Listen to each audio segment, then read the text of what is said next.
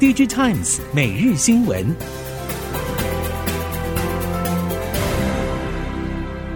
新时代的孩子如何提前准备？学科知识、多国语言、才艺、运动体能，也要培养跨领域整合能力、多元世界观点。康桥颠覆传统教学，让孩子爱上学习，勇于挑战。康桥国际学校新竹校区一百一十三学年度幼儿园、小学、国中现正招生中，请上网搜寻康桥国际学校。或洽零三五六六八二九九。听众朋友们好，欢迎收听 Digital Toys 每日新闻，我是王方月，现在为您提供今天的科技产业新闻重点。首先带您关心。继 NAND Flash 从去年下半一路强势拉涨报价之后，机体模组业者传出，三星电子和美光等机体大厂正在规划今年第一季 DRAM 价格调涨百分之十五到百分之二十。相较于去年第四季 DRAM 价格相对持稳，业界研判上游原厂涨价焦点将从 NAND 转移到 DRAM，像是 DDR4 和 DDR5 将成为下一波调涨重点，以加速改善营运亏损。预计这波 DRAM 涨价将由三星率先发动攻势，操作。玩法几乎和去年第三季 NAND 调涨相似，但未来 DRAM 涨幅是否能像 NAND Wafer 强劲攀升，则需要观察农历年后的市场需求表现。NVIDIA 在去年独领风骚，今年仍然是支撑 PC 与伺服器产业成长的主要动能。业界传出，NVIDIA 将在 CES 发表新款显示卡，包括降规版的 4090D 系列与电竞玩家期待的40 Super 系列，可望支撑上半年营运动能。而下半年期待 AI 伺服器所需的 B100 以及电竞 PC 的50系列，对于显示卡相关零组件来说，都是值得期待的新动能。耀月指出，不论是 CPU 或是 GPU 等关键零组件更新，都会带动周边零组件业绩。二零二四年是拨云见日的一年，从各个面向观察，再再都显示终端需求市场回温的好消息。展望二零二四年，业者认为 AI 和 HPC 等新兴应用将为半导体市场注入成长动能。其中，日月光在先进封装资本支出最为积极，看好 AI 和光学共同封装需求成长。而测试界面大厂影威近期也释出讯息，二零二四年伴随半导体库存调整结束，产业逐步走出谷底，对于后市展望相当乐观。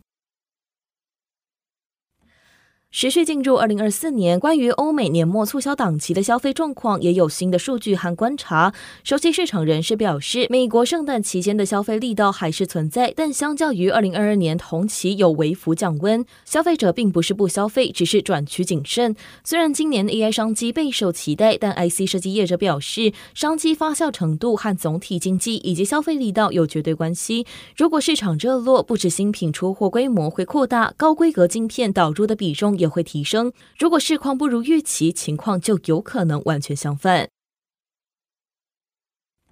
中国是全球第三大电子书阅读器消费市场。Amazon 在去年中时正式终止 Kindle 电子书在中国的营运，而胆固醇液晶电子纸阵营则趁机抢进，积极抢攻释出的市占。至于电勇士电子纸阵营，在大客户退出之后，并没有放弃中国市场，同时认为电子书阅读器在彩色化之后，有机会冲出大的成长率，预期二零二四、二零二五年将出现往上走势。相关业者指出，中国电子书市场是继北美、欧洲之后的第三大市场，因为中国人口众多，教育商机庞大，看好未来的复合成长力道。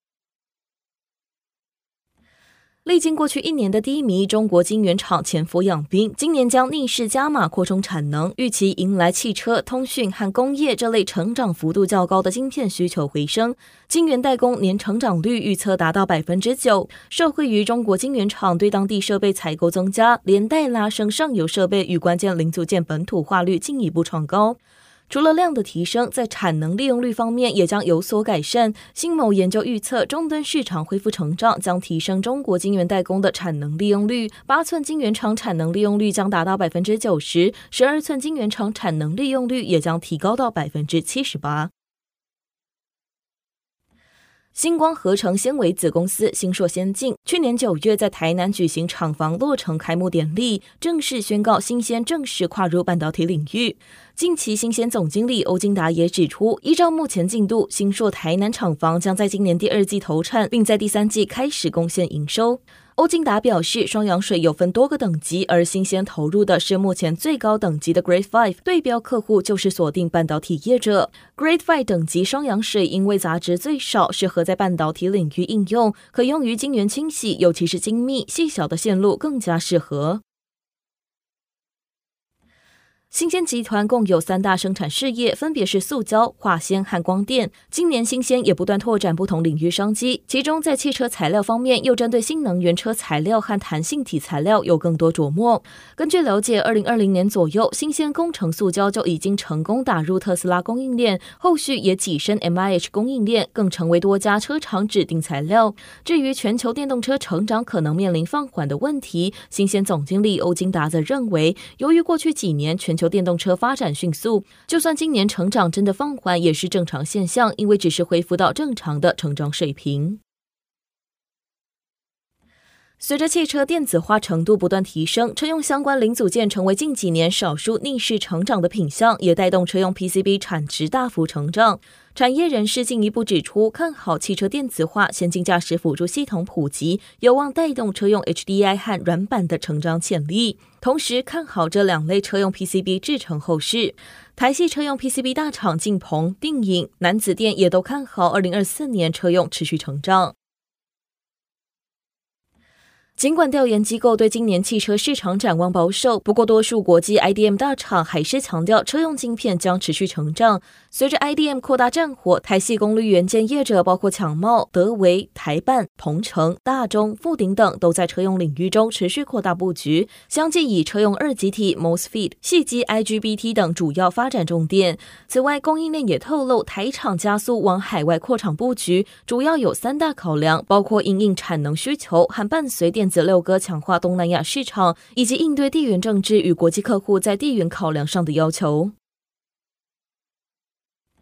根据日媒报道，包括丰田、日产、本田、马自达、电装、Panasonic、瑞萨等十二家日系厂商合组车用先进 SOC 技术研究组合，目标是要在二零三零年将自主开发的 SOC 导入量产车款。同时，中国相关晶片的竞争也异常激烈，无论是传统车厂的自研晶片团队，还是新锐电动车品牌相关投资企业，都全力针对车用各类运算晶片进行开发。IC 设计业者指出，当中国和日本也都投入车用 SOC 角逐行列，整个市场的竞争情况肯定会变得更加激烈。